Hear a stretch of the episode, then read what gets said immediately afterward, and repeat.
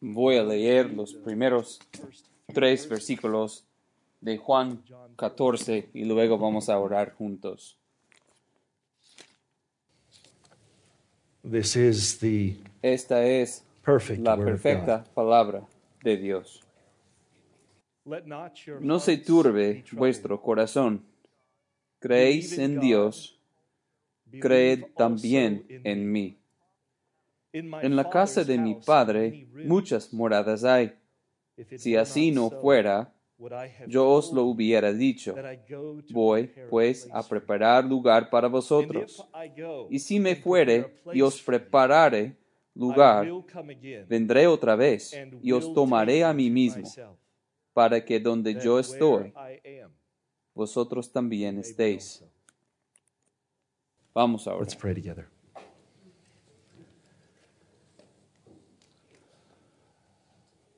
Father, here, Padre, here we are. aquí estamos.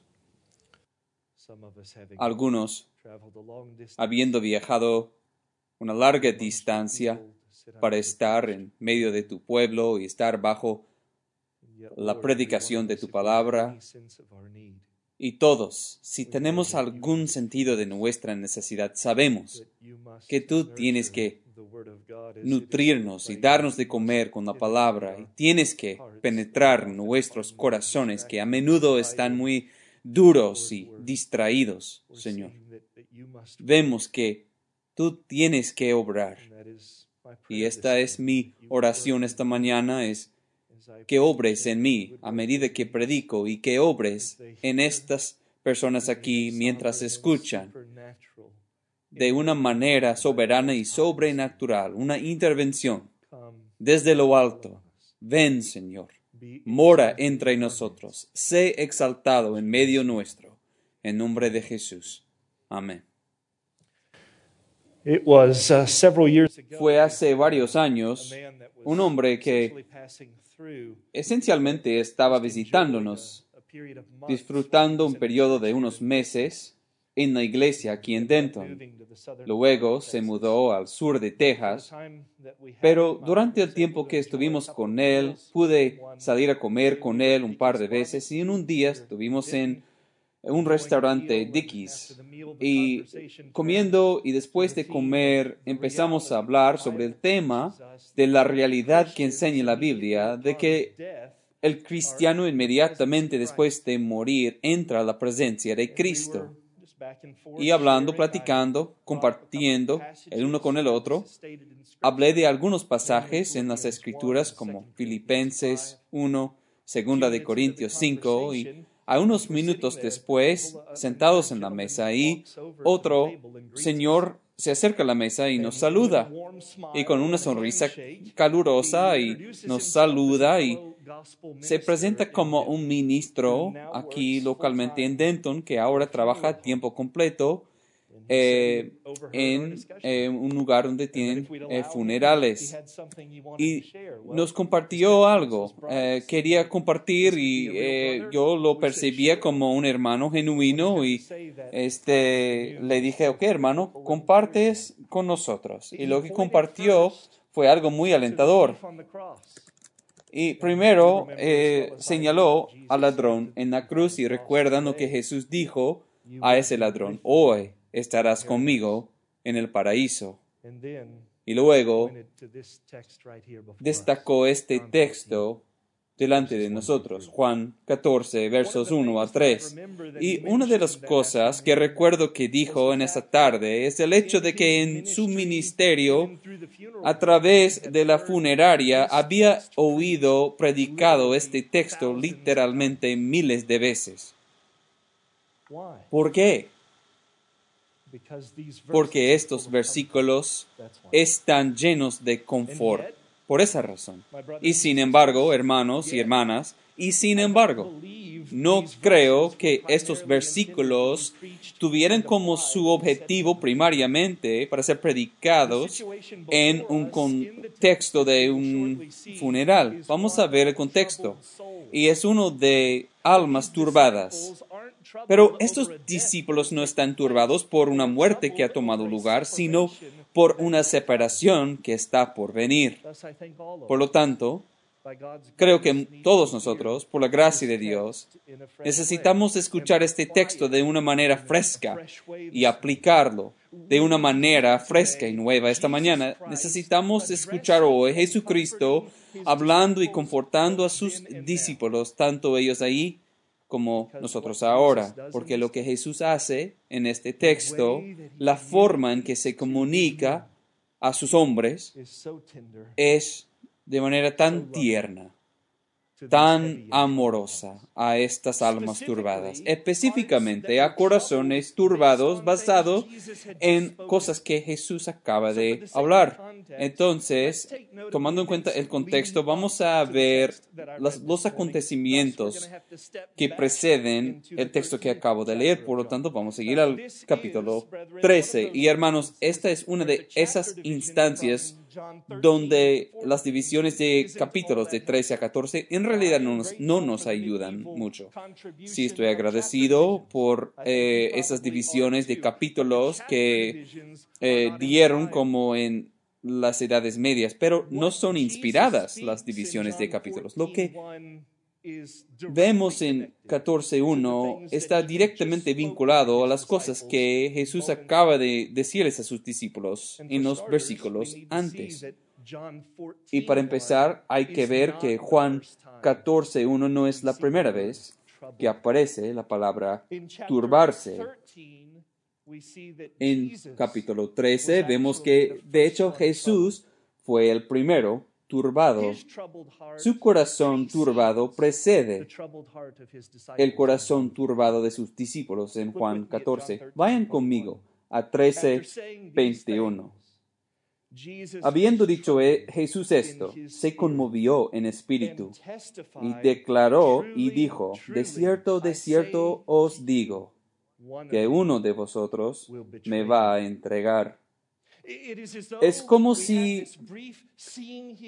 tuviéramos como una breve escena aquí donde Jesús está hablando a sus seguidores más íntimos. Es una escena esencialmente que empieza y termina con la palabra eh, turbado.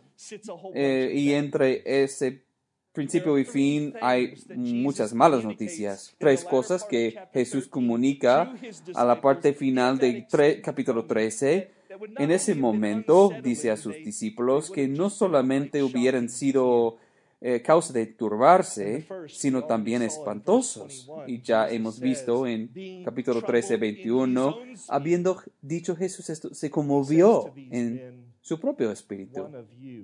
Y dice a uno de estos hombres, o dice a estos hombres, uno de ustedes me va a traicionar. Sabemos que Judas Iscariote uno de los doce es el que lo va a traicionar, pero aquí en este momento le identifica públicamente a Judas como el traidor y ustedes recuerdan que se va del lugar donde están congregados. Y esa es una noticia bastante fuerte, ¿no? Pero eso es solo la eh, primera cosa. Luego, Jesús mira al, al, resto del grupo, los once, y dice, por un tiempo más estoy con ustedes. Por un tiempo más. Fácilmente, esto es la noticia más alarmante. Jesús mira a estos hombres cara a cara y les dice que pronto Él va a salir de ellos. Qué noticia más pesada, pero no termina ahí. En tercer lugar, a Pedro, en versículo 38, a Pedro dice, ciertamente vas a negarme tres veces. Vas a negarme tres veces. Así que una traición, una partida y uno que se niega a Cristo, entonces vuelvo a decir que toda la escena es algo muy alarmante, noticias muy fuertes en muy poco tiempo. ¿Y qué podría ser más pesado que el Señor Jesucristo que pronto se va a ir? Ha estado ahí con ellos, ha sido su vida y devoción por los últimos años y de pronto se va a ir. Esto es lo que tienen que ver esta mañana. Y esto es muy, muy grande. Jesús eh, se conmovió en espíritu y esto es lo que la- el texto nos dice, lo que las escrituras inspiradas nos dicen, se conmovió en espíritu. ¿Y por qué? Porque La hora del poder de las tinieblas está cerca, porque la escena en Getsemaní le espera, la agonía de la cruz está delante de él, lo percibe, está por venir y aún más allá lo siente.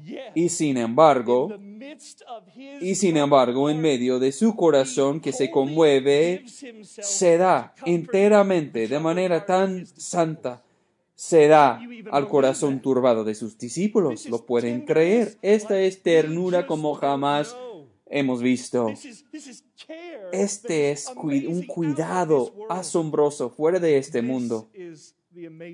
Este es el gran amor maravilloso del cual cantamos esta mañana. Se me hace que no hemos pensado lo suficiente en esto, amados. Frecuentemente cuando nuestros corazones están turbados no tenemos algo que ofrecer a otros. Estamos tratando de manejar nuestra propia ansiedad y dolor y, y dolencias. Pero Cristo no, con su corazón de gracia y ternura. En este momento tan difícil, Cristo, con su corazón de amor tan grande, habla palabras de consolación a estos hombres. Estas son las circunstancias que nos traen al texto esta mañana en Juan 14. No se turbe vuestro corazón. ¿Qué es lo que sigue? En Juan 14, una serie de grandes consolaciones y ánimos, tanto para nosotros como para aquellos hombres en el día de Cristo. Entonces nuestro enfoque va a ser en versículo 3 en esta mañana. He dividido el mensaje en tres partes.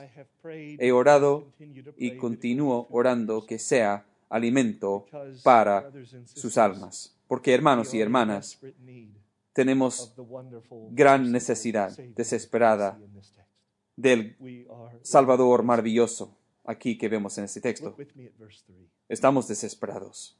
Miren conmigo en versículo 3. Y si me fuere y os preparare lugar, vendré otra vez y os tomaré a mí mismo para que donde yo estoy, vosotros también estéis. Aquí son las tres partes. Una, la venida de Cristo. Segunda, el compromiso de Cristo. Y tercera, la cercanía de Cristo. Su venida, su compromiso y su cercanía.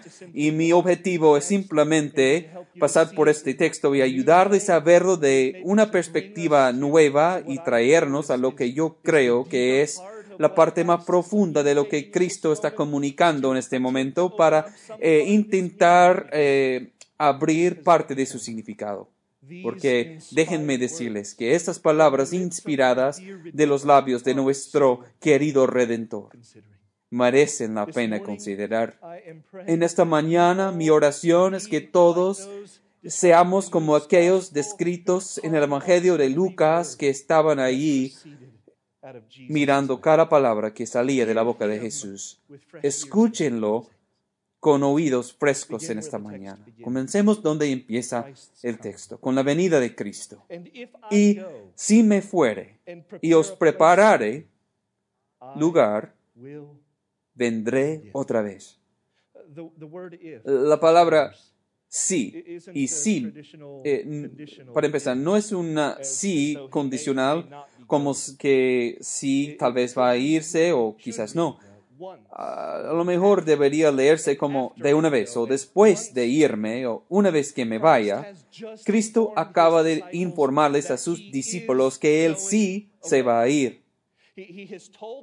Les ha dicho que ellos no lo pueden seguir.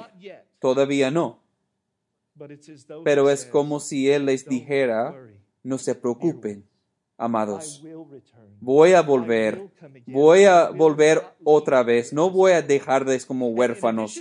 Y además de eso, si eh, tomamos en cuenta el resto del capítulo 14, y enviaré mi Espíritu Santo para estar con ustedes y estar dentro de ustedes.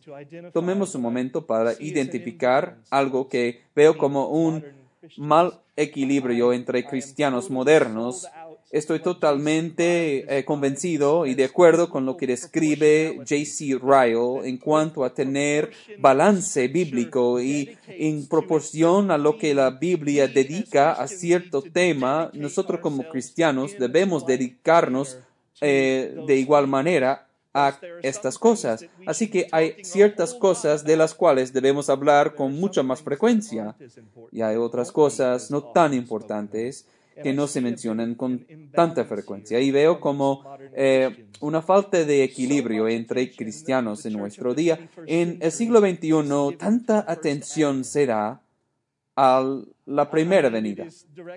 Y pues directamente está vinculado, eh, bueno, a la Navidad, eh, al nacimiento de Cristo. Tristemente, mucha menos atención se da a la segunda venida. Ustedes saben que en la primera venida, Cristo, el Mesías, viene para ser matado como un cordero. En la segunda venida, Cristo viene como un león para rescatar y conquistar. Me recuerda de Hebreos 9:28, Cristo entonces, ofrecido una sola vez para llevar los pecados de muchos, aparecerá una segunda vez, sino para eh, lidiar con el pecado, sino para rescatar a aquellos que lo están esperando con ansias. Así que parece, con algunos de nosotros, hay un mal equilibrio de interés cuando se trata de la primera venida y la segunda venida de nuestro Señor. Mi sospecha es que estamos demasiado enfocados en, la tierra, eh, confortables con nuestra existencia como la iglesia en el occidente. No estamos oprimidos y afligidos a menudo. Eh, en cierto grado hemos estado eh, distraídos por el entretenimiento y las cosas materiales, de modo que no anhelamos ese día en gloria, en la eternidad, en el cielo. Cristianos dormilones llenan demasiadas iglesias y por lo tanto necesitamos el llamado que, de despertarnos de la segunda venida de Cristo para despertarnos a una urgencia para trabajar mientras todavía estamos en el día. Mientras estos queridos discípulos en nuestro texto necesitaban en absoluto la promesa y la garantía de la venida, la segunda venida de Cristo para confortar sus corazones. Permítanme preguntarles, ¿tú siquiera quieres que Cristo vuelva? No seas tan pronto para decir sí y amén. Pero deja que esto sea un llamado para examinarte nuevamente y examinar tu corazón. A lo largo de los años en el ministerio he escuchado este sentimiento de más de un cristiano. Si Cristo viniera mañana, wow, pues eh, arruinaría algunos de mis planes.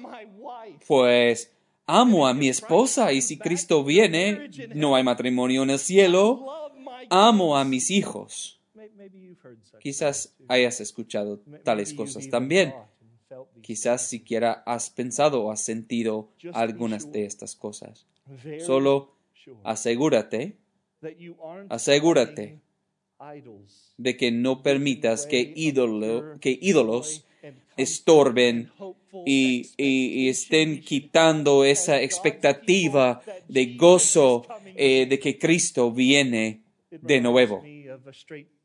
Me recuerda como una admonición de Juan Calvino y tenía él muchos de esos que se puede aplicar muy bien a nuestro día.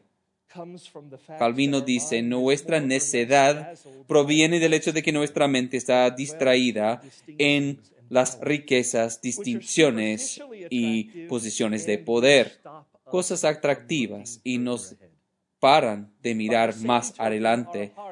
Y de la misma manera, nuestro corazón lleno de avaricia, ambición personal y otros deseos están tan centrados en estas cosas materiales que no pueden mirar hacia el cielo. Calvino dice, no hay ningún punto medio. O bien va, el mundo nos va a derribar o nosotros vamos a combatir contra el mundo. Y es triste, siempre es triste cuando nuestros amores terrenales y, y, y- y- no celestiales quitan, apagan nuestro fervor y amor por Cristo. Y eso es lo que deberían ver en este texto, en la declaración que vemos aquí cuando Cristo dice, vendré otra vez. Pensamos en la segunda venida eh, como un capítulo en la teología sistemática, como un acontecimiento escatológico, y sí lo es, pero es más allá de eso. Es el corazón de amor de Cristo que sí volverá para su novia. Dice a sus discípulos que va a partir. Los discípulos, sus corazones se hunden, eh, están llenos de eh, tristeza y, oscuridad, y Judas es un traicionador, y Pedro va a negarle, y, y- y están ahí pensando, todo esto ha sido para nada, todo se va a echar a perder. ¿Acaso acabo de dar los últimos dos años de mi vida para nada? Ponte en su lugar, amados. No pienses que hubieras respondido de diferente manera o con más madurez. Estos hombres están derribados, decaídos cuando escuchan estas noticias. Pero ahí está mi Jesús, el autor y consumador de la fe. No se turbe vuestro corazón. Creéis en Dios, creed también en mí. Vendré otra vez. ¿Qué es lo que provoca este tipo de consolación? ¿Cómo es siquiera posible que el hombre de dolores en este momento pudiera decir tales cosas? Se debe a su amor. No puede hablar otra cosa fuera del amor. No puede mantenerse callado en un momento así, ¿no lo ven? Hermanos, el corazón de Cristo estaba abrumado con angustias y dolores, pero había algo dentro de su propio corazón abrumado y tenía que confortarles a sus hombres. Jesús hablando consolación en este momento fue 100% motivado por su amor por ellos. ¿Lo ves?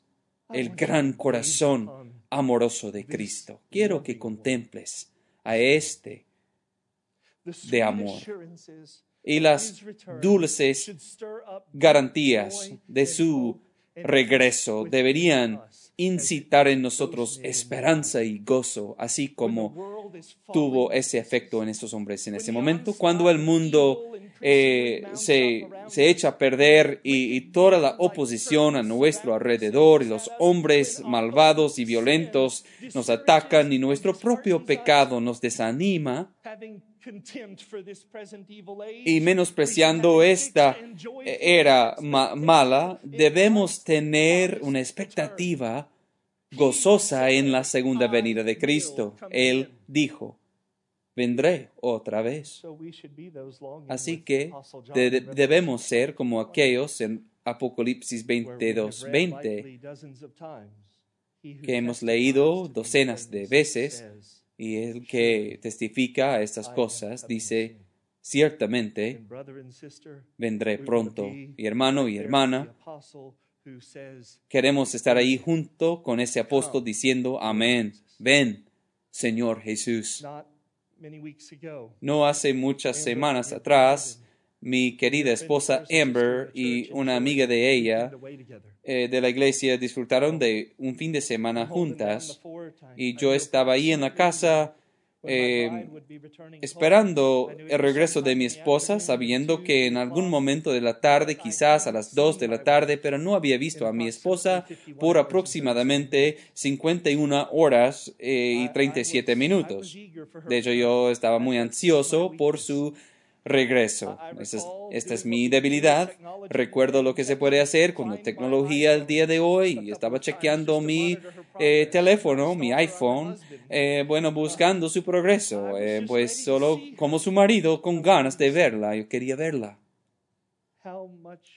¿Cuánto más deberíamos, tú y yo, estar anhelando el regreso de nuestro Redentor tierno. ¿Tú anhelas el regreso de Jesús? ¿Lo anhelas? Hay otra ilustración que creo que puede dar luz de manera aún más significativa.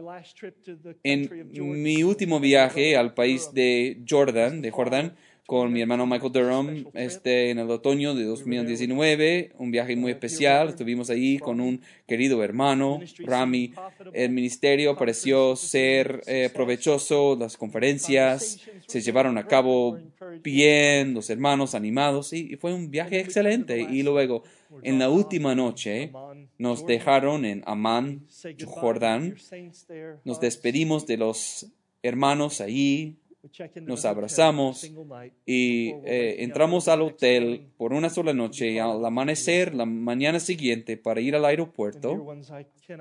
Y amados, no puedo empezar a describirles las ansias que yo sentía físicamente en mi pecho esa noche para regresar a Amber y mi- a mi familia, acostado en la cama esa noche mirando el reloj hora tras hora.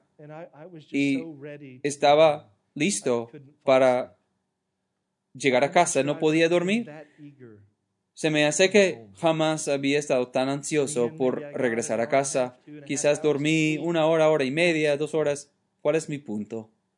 El punto es, si mi amor imperfecto por mi esposa y por mi familia me hizo sentir eso, de tal manera que ni casi ni pude dormir por la expectativa de mi regreso a casa, cuanto más Cristo siente eso hacia tú y hacia mí.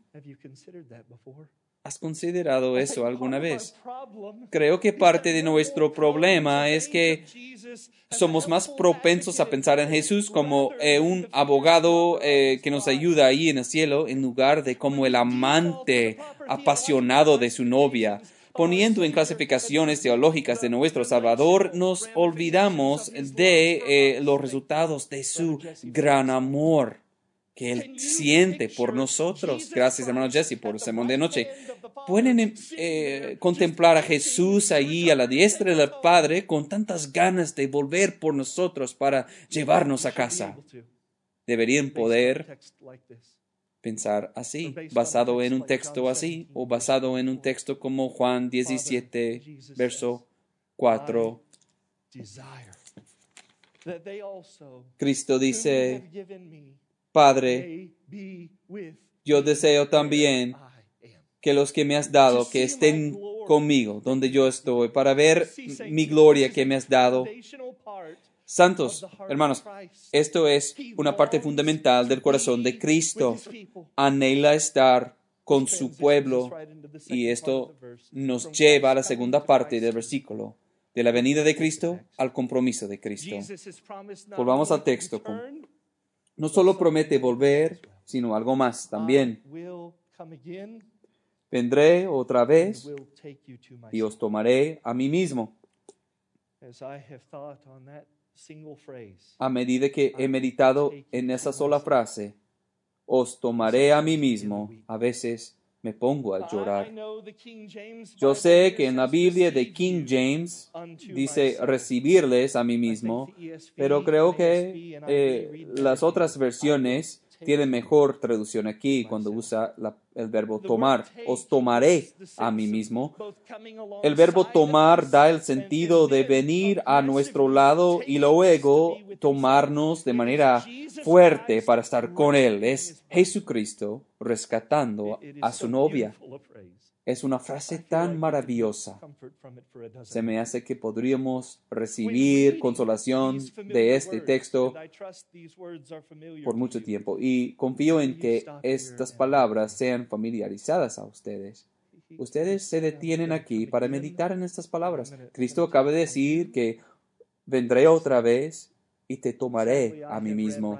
Tristemente, he leído estas palabras a lo largo de los años, muchas veces sin pararme y meditar aquí.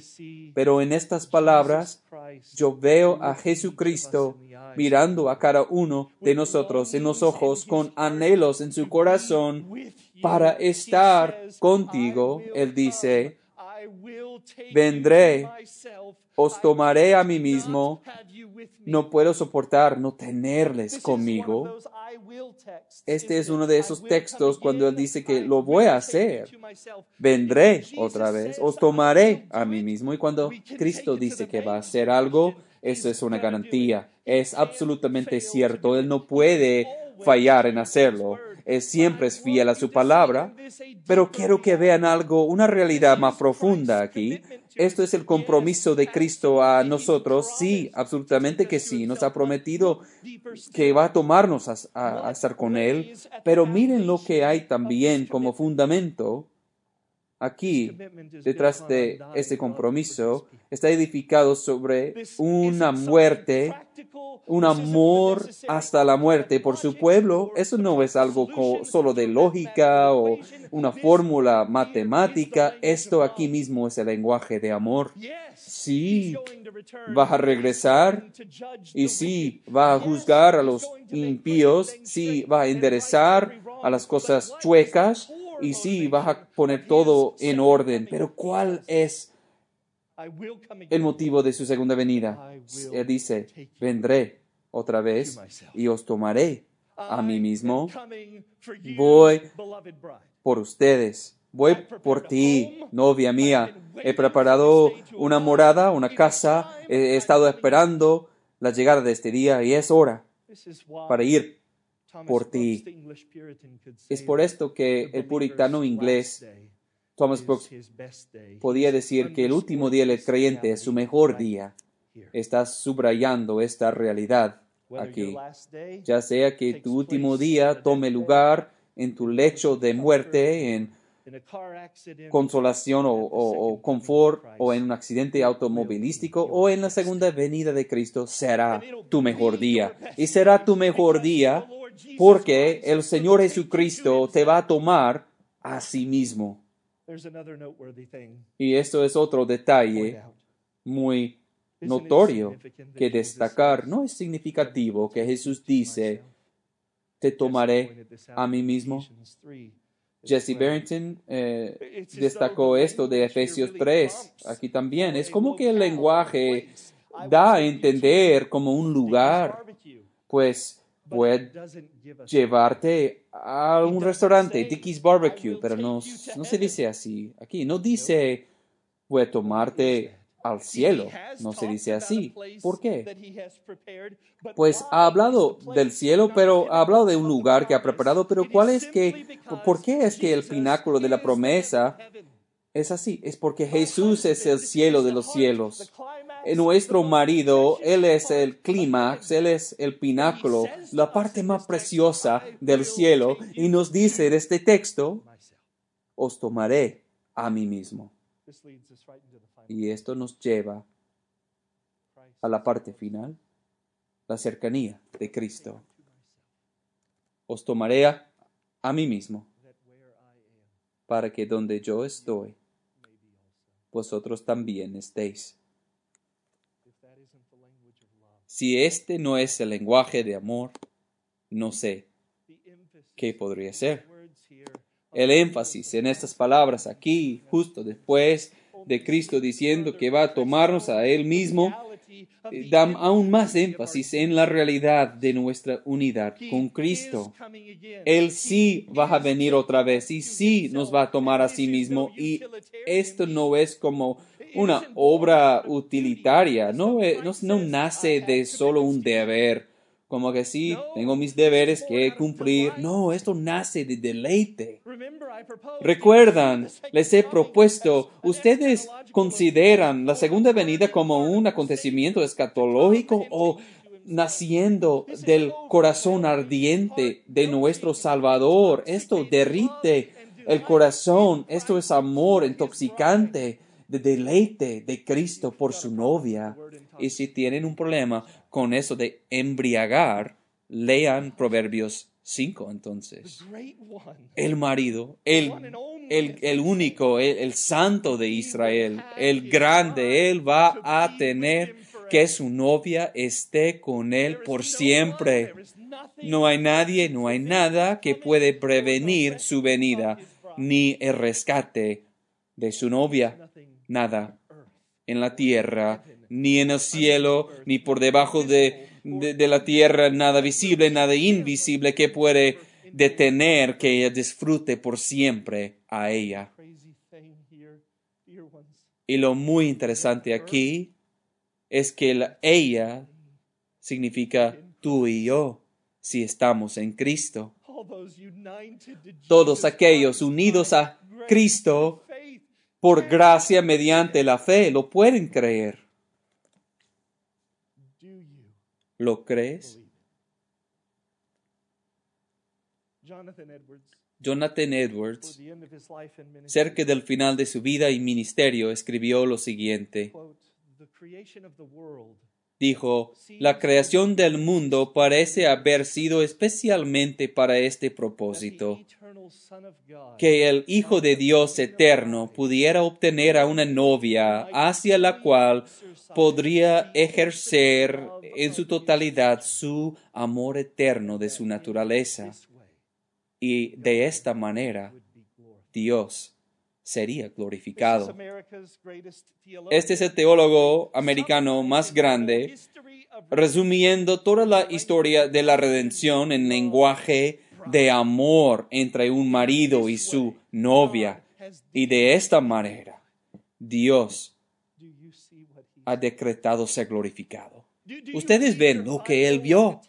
Leen sus Biblias como un libro de texto, solo como un estudio o como una carta de amor.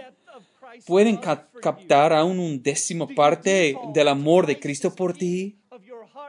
Eh, consideras a Cristo como el rey de tu corazón, pero de manera desequilibrada, menospreciando el hecho de que te ama. Eh, es algo de amor. Escuchen lo que dice, os tomaré a mí mismo para que donde yo estoy, vosotros también estéis. El lenguaje de amor, el lenguaje de intimidad, de comunión cara a cara. El lenguaje que habla, describe, conociendo a Cristo como debería ser conocido. Lo que un versículo así hace es como que quita el velo para permitirnos ver en los recesos más profundos el corazón de nuestro Salvador. Y tú necesitas saber en esta mañana que la cura para cualquier corazón turbado es poder contemplar y mirar y ver el corazón tierno y amoroso de Cristo por ti. Cristiano, anhelas la venida de Cristo, especialmente por el hecho de que la dulzura de su amor viene con su venida, que se preparen cristianos para ese día de la muerte, porque viene con ese día el abrazo de amor de Cristo. Esta es tu mentalidad. Esta es la forma en que piensas. Lo que vemos en el texto es que Cristo, que, claramente está cautivado por amor por su novia. Tú, novia, estás claramente cautivada por su amor por ti. Decimos junto con el apóstol Pablo en Filipenses 1, is to 23, que mi deseo es partir y estar con Cristo, porque eso es muchísimo mejor. ¿Estamos diciendo eso esta mañana? Tu clamor y tu corazón, junto con Salomón, se puede decir, eres todo hermoso. Estamos con el Mr. part. Standfast en Progreso de Peregrino, junto, justo antes de morir, se regocija en el hecho de que ahora voy para ver a aquella cabeza coronada con espinos y aquella cara eh, escupida por mí. Aquí he vivido por fe y por lo que he escuchado, pero voy a un lugar donde voy a vivir por vista en su compañía, en su comunión, en la que deleito. Estás imitando el corazón de Samuel Rutherford cuando escribió y a menudo escribía de este, de este modo, ¿sí? La novia ni por mil grados no se deleita en sus vestimentas de boda, que en deleitarse en su marido. Entonces, en la vida venidera no vamos a estar tan eh, en- eh, cautivados por lo que nos rodea, sino por el, por el rostro gozoso de, del marido y por su presencia. Esto describe tu corazón. Hermano y hermana, no podemos estar entre aquellos que solo están contentos con pureza doctrinal. Que seas un amante de Cristo. A fin de cuentas, este es el gran mandamiento, ¿verdad? Amarlo con todo nuestro corazón y alma y mente y fuerzas. Se me hace que la gran necesidad en la iglesia el día de hoy es que eh, sus bancos de iglesia estén llenos de cristianos totalmente entregados, totalmente enamorados, cristianos que se apuntan. Eh, eh, por lo mucho que amemos las doctrinas de la justificación y doctrinas de la reforma, hay que enamorarnos de aquel que nos justifica. De nuevo, regresen a su primer amor, santos, porque Él viene por segunda vez. Él no ha encomendado a un ángel para venir en su lugar. Él mismo viene de nuevo. Él mismo va a venir por su esposa, por su novia. Él no va a otorgar ese privilegio a ningún otro. Él mismo viene por segunda vez. ¿Estás listo tú para su segunda venida? Tu corazón está en orden. Estás anhelando su abrazo. Y termino con una cita de un puritano, a lo mejor desconocido a muchos de ustedes, que se llama James Burton. Él dice, es como si Jesús nos dijera el día de hoy, os tomaré a mí mismo, a la unión más cercana íntima conmigo mismo. Por lo tanto, que no estés eh, eh, renuente a ser separados de sus cuerpos, de sus antiguas amistades, porque cuando estos tabernáculos se desvuelven, inmediatamente os recibiré a mí mismo, lo cual es lo mejor de todo. Y en ese entonces de todos mis padecimientos, mi muerte, mi resurrección, mi ascensión, mi intercesión, al igual que todos los frutos de todas tus labores, lágrimas y sufrimientos, y hallarás que yo soy fiel en cumplir con todas mis promesas y que tus labores no fueron en vano en el Señor. En ese entonces ya no habrá nada de distancia entre tú y yo. Nunca, jamás, por siempre. Así que Él escribe que se conforten el uno al otro con estas palabras. Crean esto y no se turbe vuestro corazón. Oramos.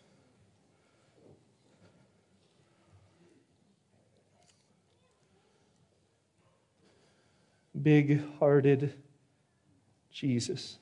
Oh Cristo, con tu corazón tan Oh, lleno de amor, oh que podamos ver hoy y cada día que viene más y más de- del amor de tu corazón hacia nosotros. Y no solo lo que has hecho y lo que estás haciendo, sino simplemente tu disposición de amor hacia tu pueblo. Abre nuestros ojos a estas realidades. Danos ojos para ver. En el nombre de Jesús oramos. Amén.